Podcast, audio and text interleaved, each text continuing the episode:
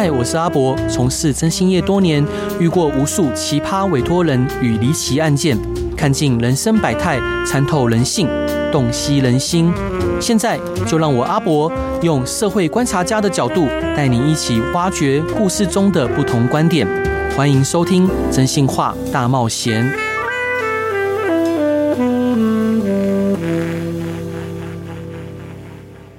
Hello，各位亲爱的听众朋友，大家晚上好，欢迎回到飞碟电台，收听由我征信社阿仔主持的《征信话大冒险》。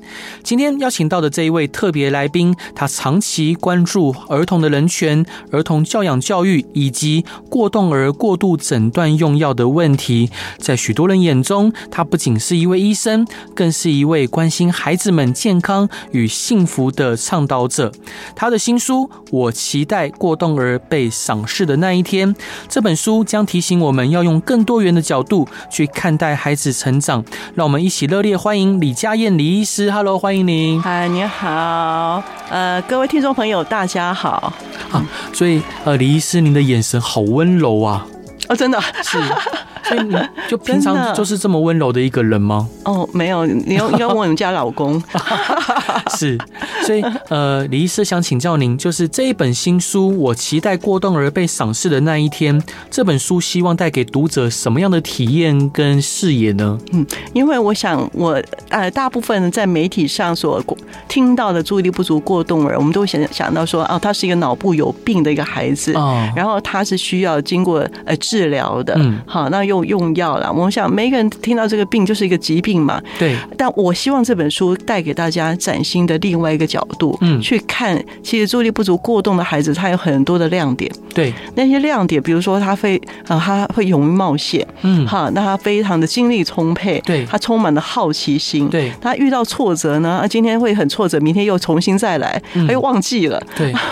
所以他其实有非常多非常值得骄傲的的地方，对。可是我们都把这些。他的亮点好像把它当做是他的缺点啊。那我希望这本书是给大家能够看到说，哇，对呀，其实注意力不足过动的孩子，他。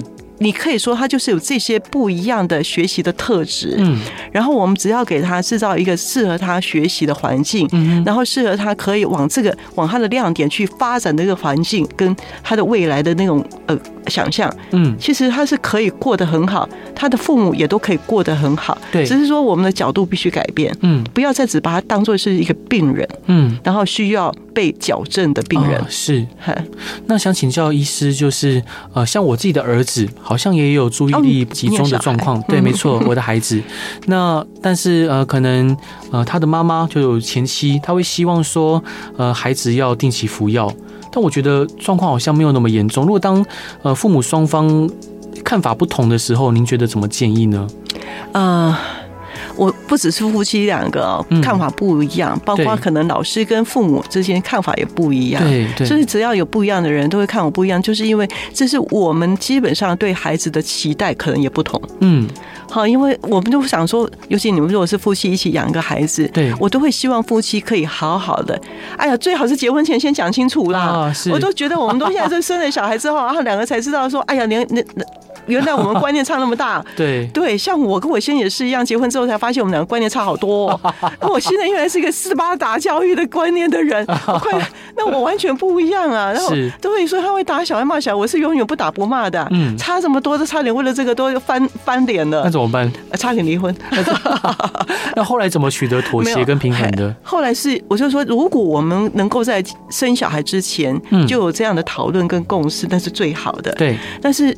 我们常常是忽略的这一点嘛，然后结婚了之后，然后生的小孩观念是不同，我们就必须好好来谈了。嗯，那我们谈的是什么？谈的是我们对小孩的期待是什么？你到底期待孩子什么？嗯，你期待孩子，如果我们会希望孩子去吃药，我就是因为我们希望他能够应付学校的功课，然后上课的时候可以专心听，考试可以好好的写，可以分数高一点，作业可以如期完成。嗯，这就是我们希望嘛，我们期待嘛，嗯，是不对？就是吃药大部分都是为了应付这些事情嘛。是，好。那我们在想，你对孩子的期待，我们生了一个孩子，我们常说是带孩子到这世界的初衷是什么？这是我另外一本书的名字啊，是带孩子到这世界的初衷究竟是什么？对，你是希望他就是一个就是在学校可以得到高成绩的，成绩好，然后老师夸奖这个孩这样的孩子吗？嗯。那我们其实好好想说，我们有时候会跟着大家去这样要求小孩，其实自己没有好好想过。对，其实我们养小孩最重要不是希望他身体健康吗？嗯，没错，就是他是身体能够发育的好，嗯，每天吃饱睡好，这是我们最希望的。对，第二个是希望他心理健康嘛。嗯，什么叫心理健康？他要懂得什么是快乐。嗯。他要知道什么是快乐，然后他能够去我们的心理的健康，包括他能够自由自在的，然后呃不会忧郁的、忧愁的、焦虑的等等。我们需要他快乐。嗯，只不过我说最重要是这两个事情嘛，这两个事情他都能够身体健康，心理也能快乐之后，我们才来想的是啊，上学到底重不重要？就上学很重要，这种规定一定要上学，但是成绩要很好重不重要？符合老师的要求重不重要？嗯。这是病人要讨论的，对，没错，对，为什么一定要成绩很好，学业成绩好？是因为我们担心他以后考不上好学校，嗯哼，上不了好学校以后，怕以后就没有好未来，嗯，不就是因为这样吗？对，没错，对，是。然后我就会问我先生，那你觉得如果考上好学校，以后就一定有好未来吗？你知道这个其实大家大家好想说，哎，好像也没有嘛，哈，对，不是一定的嘛，嗯，对。那我就在在想啊，我就说，其实我那次跟他讨论是。因为我跟我先生都医生，嗯，然后我就跟我先生说，那我问你啊，嗯，那如果我，你看我们家小孩这种个性啊，他其实一点都不适合当医生嘛。我说你希望他以后当医生吗？他说我不希望他 很善 很善 哈很善怎么当医生，这很可怕。我说对，那如果以后我们家小孩啊，就是在夜市美欧店这样可以吗？嗯，卖黑卖黑轮可以吗？是可以啊。他说生意可以，生意好就可以了。是，生意生意好。对，这很是很现实的嘛。我说对啊，好好。那我那人家生意很好，那有没有什么条件？我说第一个条件是一定要他做的很好吃嘛，对不对？对。第二个条件呢，就是他哎，人家刮风下雨都不出来摆，嗯，我们的孩子很勤劳，他都出来摆，那人家会买。第三个是很会交朋友嘛，跟他买一次，我那就那家好友啊，一次成主顾。对对对，那以后还要推荐别人来买嘞，自己一定来买。对。第四个，现在网络时代，他要很会网络行销。嗯，对。那这一个摊会不会生意很好？会。那我就跟他说，请问这四个条件有哪个条件跟读书读得好有关的？考试成绩好有关的？没有。对。所以，我我们是经过好多年的讨论，嗯，到最后，到最后才这样去谈。而且我还特别不在家里谈，因为在家里谈话很容易吵架。一定会吵架，因为会两个观念差太多了嘛。那在家里就一直吵，一直吵。对，所以那次我就到饭店的 lobby，然后选一家有 piano 演奏的，还有烛光的，然后就是在那样的氛围，你不敢吵架，嗯，然后就可以把语气放慢，语调温变得很温柔，嗯哼，去谈这件事情。是。所以还有氛围的营造。啊，老老老师真的很用心，是。但是这件事情真的值得用心，因为我们吵架吵了十年，为了这件事。对，哈。但老老师，呃，就是李医师想请教您，就是其实很多父母都会有攀比效应，就是可能会比较说孩子呃的在学校学校的成绩表现状况，嗯，那当然呃。就是我相信大部分父母都希望孩子好，健健康康，对，都能理解。对，但是当自己的孩子在学校或者在同才之间的表现，呃，可能呃课业上比不过别人，对，比不过别人的时候，尤其如果邻居亲亲戚又有同年龄的，更糟。呃，是，那尤其是母亲很容易会有挫折感。这这这该如何去调试跟治适呢？对，我就觉得，我说我们常说这个叫玻璃心。嗯，对，因为我们当妈妈妈的，因为妈妈的是因为这孩子是你生的，对，那养小孩大部分都是放在妈妈的责任，对。然后妈妈会把孩子的表现当做自己的表现的成绩，是没错。对，他以为孩子成绩不好就是自己妈妈没有当好。嗯嗯嗯。那我们当妈妈的要如何？很坚信，其实还是还是跟我刚刚讲的，因为你要先搞清楚、弄清楚你对孩子的期待是什么，嗯，你希望养出怎么样的小孩？对，那你如果真的很清楚，我要养出身身体健康、心理很快乐的小孩，嗯嗯，所以当别人讲什么时候，你就觉得这个跟我的期待是无关的，嗯，还我也是啊，你像我当我这样的妈妈，我常常被人家说啊，嗯，我的小孩小学三年级的时候，有一天我去接他放学，嗯，老师就跟我说。哎，你们的孩子这次月考成绩退步很多，然后我就不小心露马脚，露出马脚，我就说：“哎呦，他什么时候月考的？” 老师就说：“啊你这个妈妈怎么当的？” 老师直接这样说，老师讲这种话，对，那你的孩子月考你都不知道？嗯，是啊，我是不知道啊，嗯，因为。又不是我要考，我又知道干嘛？是我小孩要考，要他自己要知道时间啊，那不是我的事哎。所以我就觉得很怪的是说，当妈妈的你没有把责任分清楚啊。嗯，其实孩子考试成绩好或不好不是你的事，因为不是你去上学，对，是他去上学。嗯，那学习的好不好，其实也不是跟这个孩子好不好有关。嗯，有时候是跟他每个孩子每个孩子的特质嘛，有他的专长嘛。嗯，他的专长可能不是在读书写字记忆，嗯，他的专长可能是他动手去做东西。对，他可能是一个艺术家。哦，是对，那他就是上课会。就是没办法记啊，那数学有会学不会啊，那是很正常的啊。对，那所以你。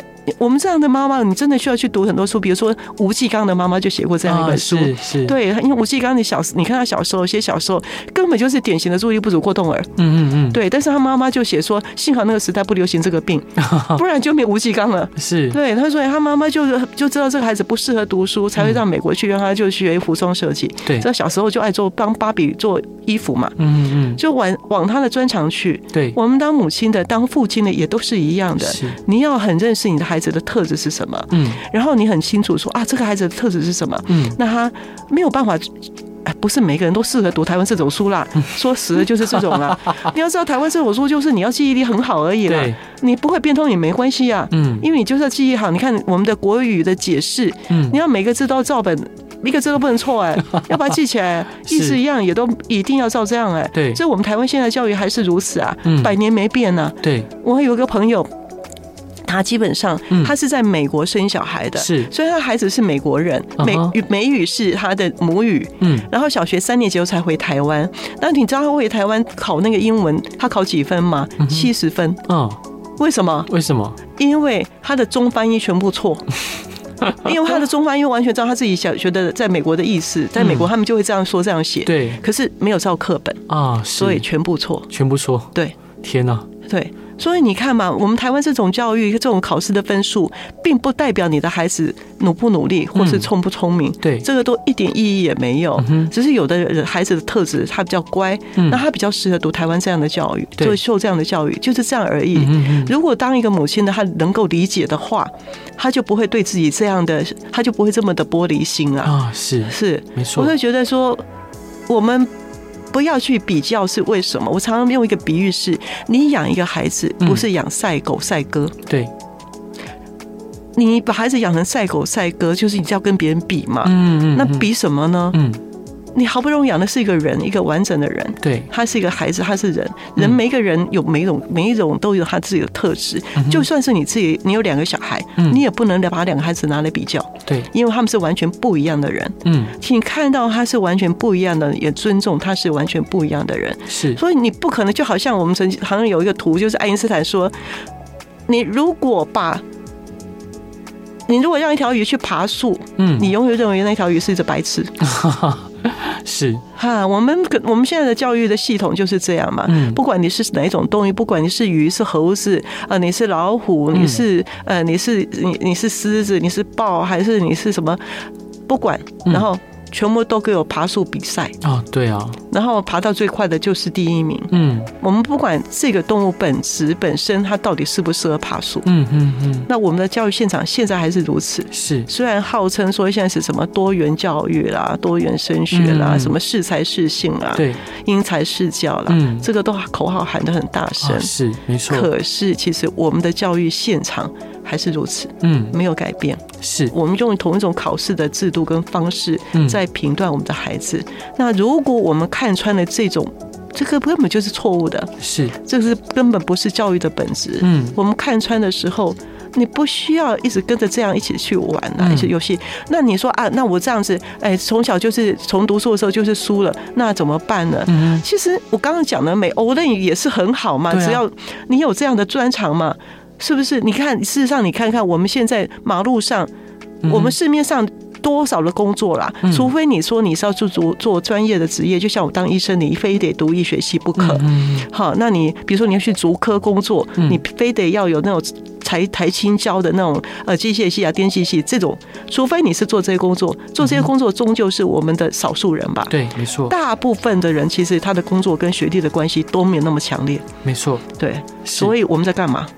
然后搞的亲子关系不好，然后夫妻反目，嗯哦、我们在干嘛？嗯、其实我们亲子关系好，夫妻好，整个家庭和谐，不就是一个孩子可以健健康康长大最重要的原因吗？没错。是，就我就觉得我们根本是反其道而行。是，老师，那这一段你想要分享给大家的歌是什么歌呢？好，我要分享给大家的是那个 Lady Gaga，嗯，好，她是那个演的那部戏的 Shallow，是对。为什么想分享这首歌？我觉得他们两个唱这首歌的时候好有味道哦。好，我们一起来听这首歌吧。Hello，各位亲爱的听众朋友，大家晚上好，欢迎回到飞碟电台，收听由我真心是阿仔主持的《真心话大冒险》。今天邀请到的来宾是长期关注儿童人权的李佳燕医师。Hello，欢迎您。嗨，大家好。所以，呃，李医师想请教您，您是如何看待台湾处理呃注意力不过不足过动症方面的诊断跟用药？我觉得我们台湾的，我常常觉得台湾虽然是一个好像很富裕的国家，是。可是呢，我觉得台湾用在教育跟医疗的资源真的很贫瘠，很贫乏。那我们是教育的资源贫乏，对，所以当我们遇到这种老师没办法处理的孩子的时候，嗯，那老师们最直接的方式就叫他去看病。哦，是。好，我觉得这个是一直要我。我一直觉得他应该要被注意的是，嗯，其实我们的辅导系统或是特教系统，它必须被强大强大，对，还有有更丰富的资源，才不会让第一线的老师，因为第一线老师他们可能呃受训能力，他的能力有限，对，那他需要有协助，嗯，那如果我们可以强大这个部分的资源，嗯，他不需要直接就要孩子去进入医疗体系，对，没错，对，那我很希望是。就是我们的辅导体系、特教体系，它可以更强大一点。对，好，那一样的医疗资源也非常贫乏。嗯，医疗资源受限于健保。对，受限于健保，你看嘛，我们健保就是数人头的。嗯，对，看 数人头就是你看一个又一个一个的诊查费。对，然后你并不是看你的值的。嗯，不是说哇，你这个病人看得好仔细哦，看有没有我给你比较多的给付。嗯，对，并没有。嗯，那这样之下。人性是不可以去挑战，对对，所以我们医生当然就，你看病人这么多，嗯，你到底要看十个还是要看十三十个？对，当然是希望能够看三十个啊。是，那你如果花很多的时间在这个孩子身上，你就人数不能变成不能看太多病人了，那你的收入就会减少。对，那你甚至如果在大医院，有时有时候可能还被去叫教师说，你怎么会病人看那么少？你这样子入哈，所以我是觉得我们的资源也少。再来是好，我们可能有。需要做心理咨商、临床心理师，或是职能治疗、目的是治疗这个部分的资源，如果是一般的诊所，其实很很匮乏。对，没错。好，但是如果说就算是在医学中心，他们也会告诉我说，嗯，因为给付很低，所以很划很划不来啊。是，给付也低。对，一个临床心理师做个什么什么，这这是给付都非常的低。对，所以你看嘛。在这样的情况之下，就造成，然后当我们的家长带孩子来的时候，每个都很心急。没错，好，每个人都很心急，希望你好，我来看你的，排队排半天，挂号挂半天。对，我希望你赶快告诉我解决我的孩子的问题。啊，是，我没有办法等待。对，那医生们最快的方式当然就是开药给你吃。没错。开药是最快可以改变你孩子的。嗯，虽然医生明明知道，其实最重要可能是你父母教养孩子的方式要改变，对，你们家的生活的状况必须改变。嗯，可是这个地时候要父母改变，要生活的状况改变，对，困难，很困难，而且非常冗长。他们可能也没有这个认知。对对，然后你要教，嗯。那哪有时间一教？像我看那些孩子，每个看起来都是两要看两个小时。对，那怎么可能两个小时？那一个上午的轮值就看两个病人而已。是啊，那是不可能的。对，所以我当然也了解，我们贫乏的医疗资源之下，病人就只好快速的，就是开药，那是最快的。嗯，那还有就是说，你知道我们的特教资源，对，就你这个孩子，你觉得他很特别，对，然后他需要有特别的帮忙，有特教资源帮忙。嗯，我们这个部分的条件是跟。医疗挂钩的啊，是，就是说你必须要拿到医师的诊断书，嗯，甚至最好还有服药的记录。天哪，那他就会比较容易得到特教资源。嗯嗯嗯，这个也是我后来觉得是实在是不应该。没错，可是他就是挂上去了，他好像也没有特别解决办法。有啊，就是怎么解决办法呢？他可以不需要医疗的诊断，嗯，但是他需要有辅导室的老辅导老师或者是特教老师，他们辅导他，特教老师辅导他，他们都会做记录嘛，他的记录的这些证这些记录来做来做说这个孩子需要就被帮忙，是，我觉得这个就可以了，对，因为他是在教育现场需要被帮忙，那应该是教育专业的人来认知就好，对，为什么一定要医疗专业的人来来判断呢？那特教资源体系的的量能是不是也有所不足？对，是，就是因为量能不足，嗯、所以还必须这么样的紧缩，必须这么严苛的条件。对啊，所以他们建府会，我们叫建府会，嗯、就是每年要大家都送件嘛。我这孩子需要特别资源，一大堆人送件，还要经过建府会的委员去理理你的来的那个文件的资料，还要看到你的孩子，看到你父母，然后再来。决定你能不能有这样的资源？对啊，那你看这些端卡多么大啊！对啊，对啊，所以是就是我刚刚讲，根源还是在于我们的教育资源不够，教育资源不够。对，然后造成必须要跟医疗的医疗挂钩。嗯，我我必须要有你的诊断 啊，所以你看嘛，那我有诊断说我需要这个资源，一特教资源，那医生你帮帮忙嘛？对啊，是。那医生就就像呃，就像刚刚我是 呃。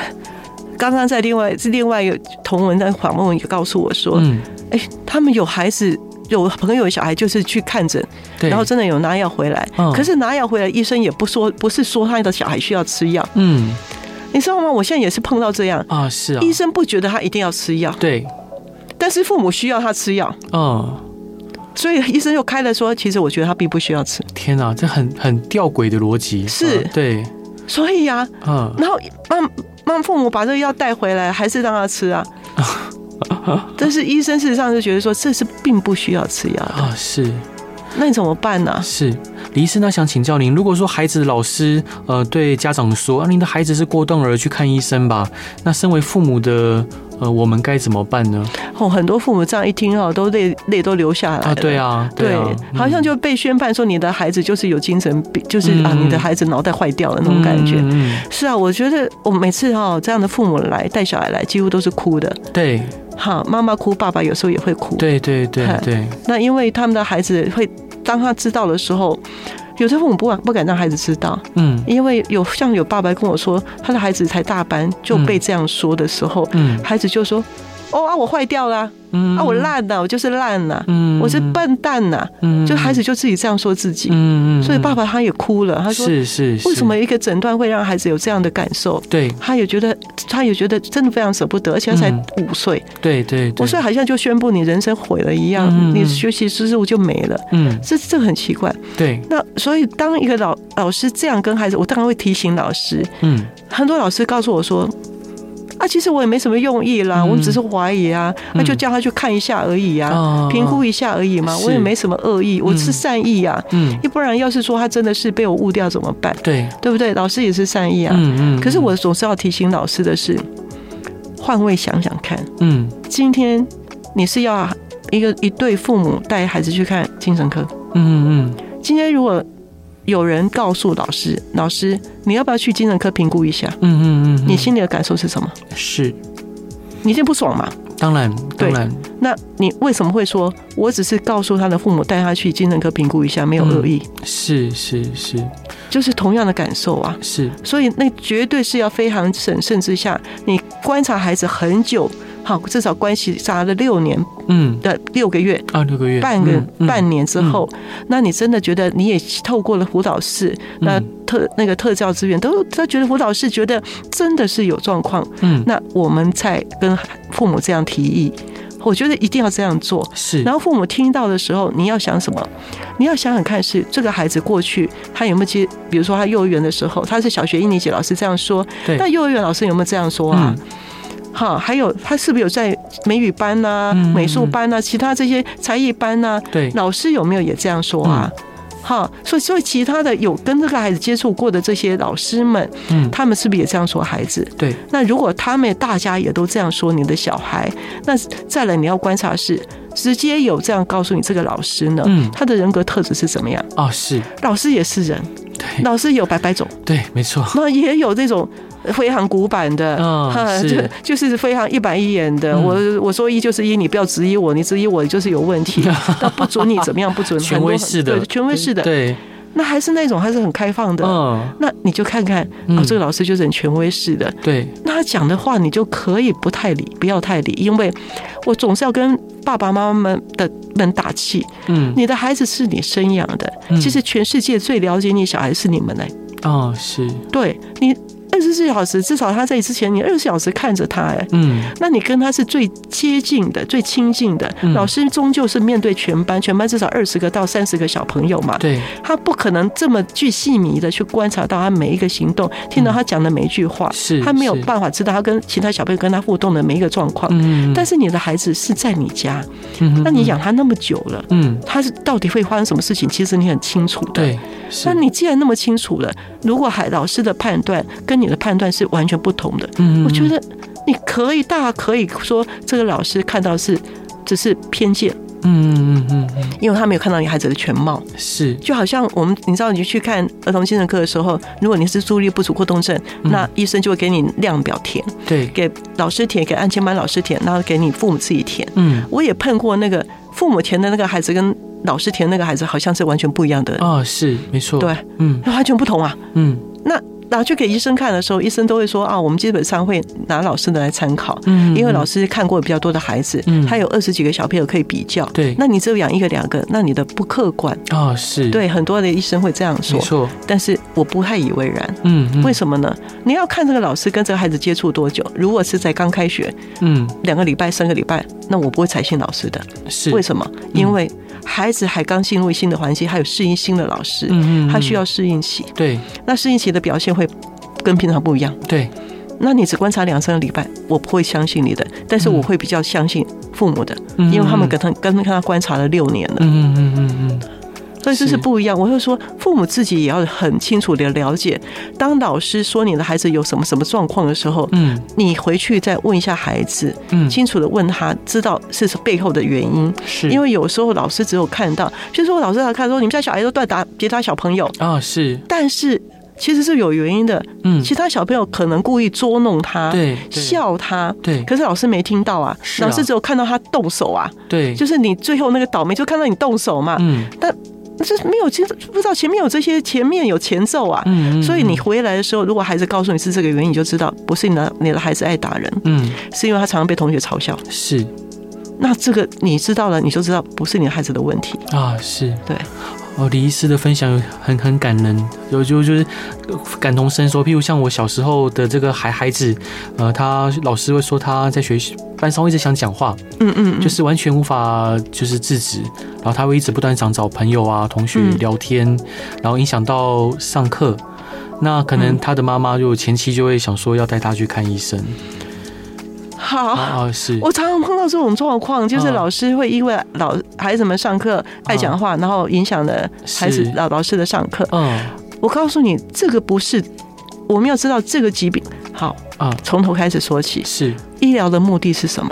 嗯，医疗的目的是要让来求医疗的这个让我医治的这个人有幸福感。对，没错。对。那我在我治给我治疗这个病人是小孩，对。那小孩在学校的幸福感是什么？嗯嗯。小孩的幸福感是他能够交到朋友，对。朋友他可以跟朋友快乐的生活讲话啊，是是。然后他在学习上至少不要有困难，嗯，就是有障碍，嗯。那这是小孩生活最重要的这两件事。对。好，老师觉得他会干扰他上课进度，这跟孩子的幸福感无关。嗯嗯嗯。所以这个孩子不是病人，可是我们会影响到其他孩子的受教权。我跟你讲啊，是是，你又不是没当过小孩，对，我觉得那是大人自以为的。啊，是啊，大人自以为的受教权，对。对，小孩自己真的爱上课的，我跟你讲，你小时候有在听吗？是，根本自己回去读一读就好了嘛，真的，是啊，根本没有在听嘛，是是啊，去学校唯一的好处好玩的地方就是可以下课跟小朋友一起玩而已呀，对对，其实这还是上学，我觉得很多孩子是为了这个才去上学的，哦是，上课有在听的是没有几个人呢，对，没错，是啊，所以什么孩子，我就是听到这种话 就觉得 又是大人自。以为然的，没错，是，对，因为其实上课真的哇，小学的东西真的是自己看就会了，是，真的爱读书的孩子，他真的想要求学的孩子，他真的自己读就会了。对，那孩子其他同学上课，他到底他的受教权其实是老师的教育，他的教学的专专业能力，对，要有办法让这种上课爱讲话、爱发表，因为我以前就是上课爱讲话的孩子，是我也是。你看嘛，你孩子就像你嘛，是啊，像我，对，我也是，所以你知道多好玩啊。是，对，我们有实习老师来上课啊，然后呃问一个问题，然后我都没有回答的时候，他就叫李佳燕。我说为什么叫我？他说 老师说我们你们的国文老师有交代我，要是要是教教室太安静的时候，就叫李佳燕出来讲话就可以了。是是是，对我们就是爱讲话的小孩。对，对我以前要是上课太无聊，我就我长得比较高，我就坐在后面就一直讲笑话。哎，是笑讲到老师都生气啊，说李佳燕你在干什么？讲什么笑话吗？我说都会讲笑话，你上课很无聊。对，那你知道老师很生气，他说是，他说那你上来。上来讲 讲给全班听啊！他们正好，我正要想上台讲给全班听呢，是就真的讲笑话，一直讲讲讲讲给全班听，全部都笑成一团。那我要是说，我要是以前的小孩，我就完了呢。是，但是我们那时代，你看老师是这样面对我的爱讲话啊，对，真是太有趣了。那阿阿姐，那这段你想分享给大家的歌是什么歌呢？我我知道又是一台爱情的歌啊，是 City of Stars，因为这首歌呢是我跟我先生吵架之后呢，那我自己去。看的电影，太太浪漫了。那他会后悔没有陪你去看吗？不会，因为他讨厌歌舞片。是，好，我们来听这首歌吧。Hello，各位亲爱的听众朋友，大家晚上好，欢迎回到飞碟电台，收听由我真心是阿仔主持的《真心话大冒险》。今天邀请的来宾是还孩子做自己行动联盟的发起人李佳燕医师。Hello，欢迎你。好，大家好。所以，呃，李佳燕医师想请教您，还孩子做自己行动联盟，呃，这一个协会的主要的宗旨是什么？其实这个联盟哦，它已经停摆了好长一段时间。哦、是为什么？因为那是大概是十年前，嗯，我跟一个已经去世的儿童文学家叫信佳慧是一起组的。然后我们找了一群朋友，就是我们是很长期关注儿童人权，还有孩子有有我们要维护孩子的儿童特质。嗯，然后我们就发现说，哎呦，那儿孩子的儿童特质很容易就跟注意力不足过动症抵触。对，所以我们才会还孩子做自己。嗯。为什么？就是说，请还给孩子做自己吧，不要动不动就把他的有这些儿童特质的东西当做是一个疾病在对待。对，哈，那还就是意思是什么？因为我们常常会说啊，让孩子做自己。嗯，我说哦，我们不是，我们是还。还是什么意思呢？还就是说啊，本来就是人家的啊，哦，是让孩子做自己，你知道那是有阶级。嗯，让嘛，就是说我是高高在上啊，我让你啊，我赏赐给你啊，那让你可以做自己啊，我要是没有让你就没有办不能做自己啊，那就是有阶级上的对。给予，但是还意思是说本来就是小孩的，嗯，那我们大人是把它掠夺了，是，所以还给人家，嗯，还开始做自己。那我们这个联盟本来的，本来我们在做，我们有一个网站上面，我们是已经贴了很多，还有包括一些影片，是。那。我们是希望可以让，就是事实上就是我这本新书，嗯，我期待过动被赏识的一天，嗯，就是我们希望我们台湾的大人们，对，大人们能够看到过注意力不足过动儿他的亮点，然后在台湾，我们也希望被看到是说他。因为我们台湾讲儿童人权、儿童特质，实在是真的，真的是没有人在，就是这嘴嘴巴讲啦，是。真的没有人理啦。对，好，你看，不管在家庭里面，在学校里面，在所有，就是在医疗场域也是一样。其实小孩就是被当做不是人，嗯，好，你就是爸爸妈妈的财产，嗯，爸爸妈妈管的，然后到学校就是老师。压你的，是都还是这样的一个状况，是是。那我们一直很希望呼吁，是真的去看到孩子的特质，然后尊重孩子的特质，然后在我们做诊断注意力不足过动症的时候，要好好区辨，嗯，就是究竟这是儿童的特质呢？对，好，因为爱讲话啦，爱动来动去啦，没有办法专心很久啦，嗯，无聊的事情就受不了啦，是。爱好奇啦，会动来动，这个会跑跳啦，嗯，好，嗯嗯，这个都是儿童特质，对。但是我们在注意力不足过动症的诊断很容易。里面的诊断症状事实上都是儿童特质。嗯，而且我们看到这些儿童注意力不足过动症的那个诊断的时候，其实我们有点担心，就是说那跟儿童特质太像了。是啊，但是很多人就只看到我们很多的大人就只看哎这些哎行为的特表现外显的这些行为，没错，哎就好像在那前连连看一下，哎呦这个有像，哎呦这个也有像，哦这个也有像，嗯啊就是我们都只看到这个，真的千万不要这样去看小孩，对，因为。孩子有这些行为表现，背后有他的原因。嗯，啊，有有他的原因，而且我刚刚有讲了，他必须要造成他生活上的困扰了，对，就是交朋友有困扰了，嗯、学习上有困扰了。嗯、好，那才你才可以说他，哎、呃，是不是真的需要去透过特教、透过医疗去处理。嗯、是，但我们不是，我都常常觉得是。这个孩子其实就他而言，他生活的好好的，困扰是大人。啊，大人困扰是大人去看病，或者是小孩去看病，是是，对，没错，是啊，我们很多的大人事实上是自己玻璃心，或者是自己根本就是规矩太多，哦，对，他没有跟着时代，我们时代在与时俱进的，因为我觉得现在小孩真的是非常委屈，为什么？嗯，你看这个他。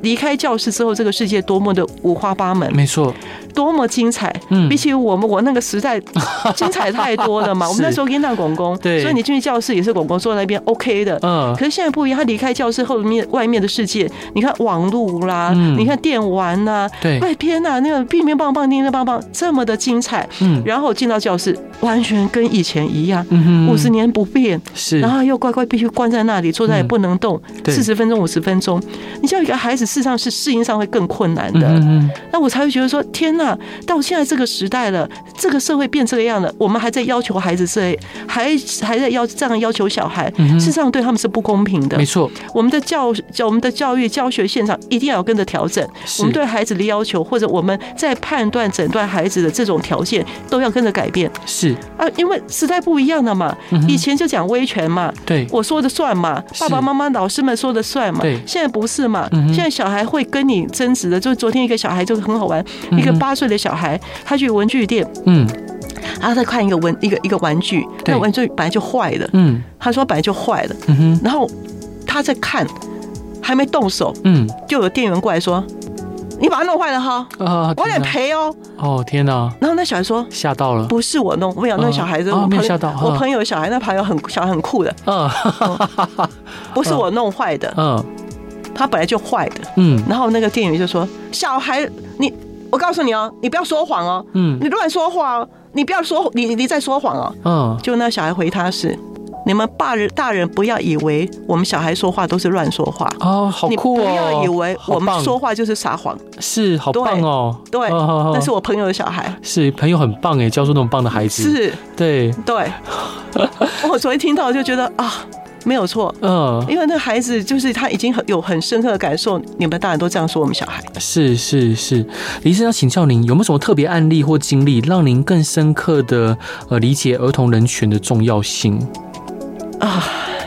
其实每一个我书上我注意呃，我期待过动被赏识的那一天，对，呃，其实每里面的每一个例子都都是对我来讲都是对。那好，比如说像。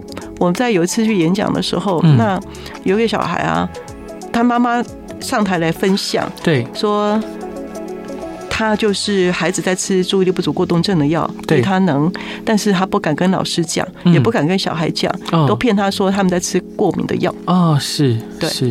然后孩子在下面也在听演讲，所以妈妈在台上讲的哭了，妹妹那个孩子在下面也听着哭了。嗯，那。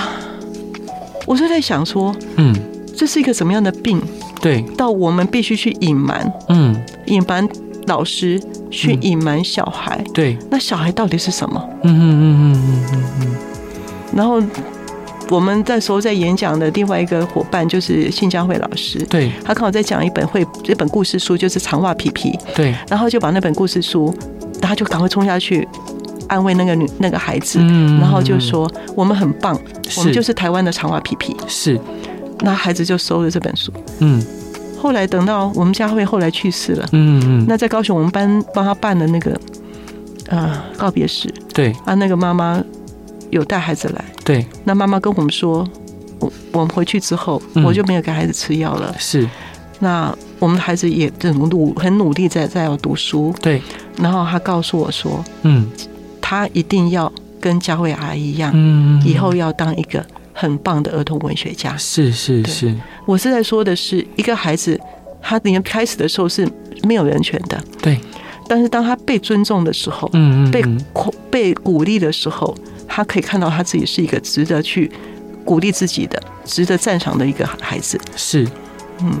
是，那老师想请教您，就是您觉得台湾的过动儿面临怎么样的困境呢？政府、家庭教育，我们该如何支持他们或看待他们呢？那老师可以就简择一二来说吗？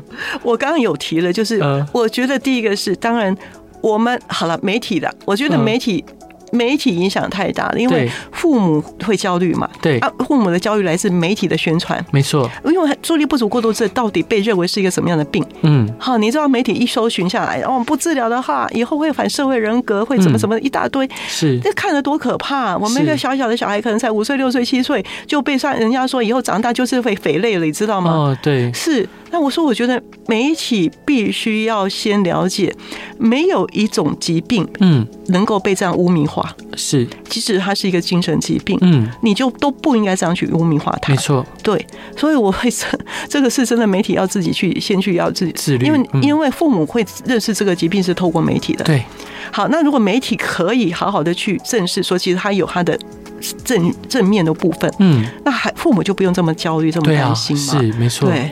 然后我们的教育，我刚刚讲，我们的教育的那种辅导体系啦、特教特教体系啦，嗯、一定要更丰富，嗯，更我们真的资源太缺乏了。嗯、我知道听到像我们的孩子有，我有朋友小孩是在瑞典读书的。啊，是，那你知道他分享那个孩子，他孩子都会知道，嗯、他说他们。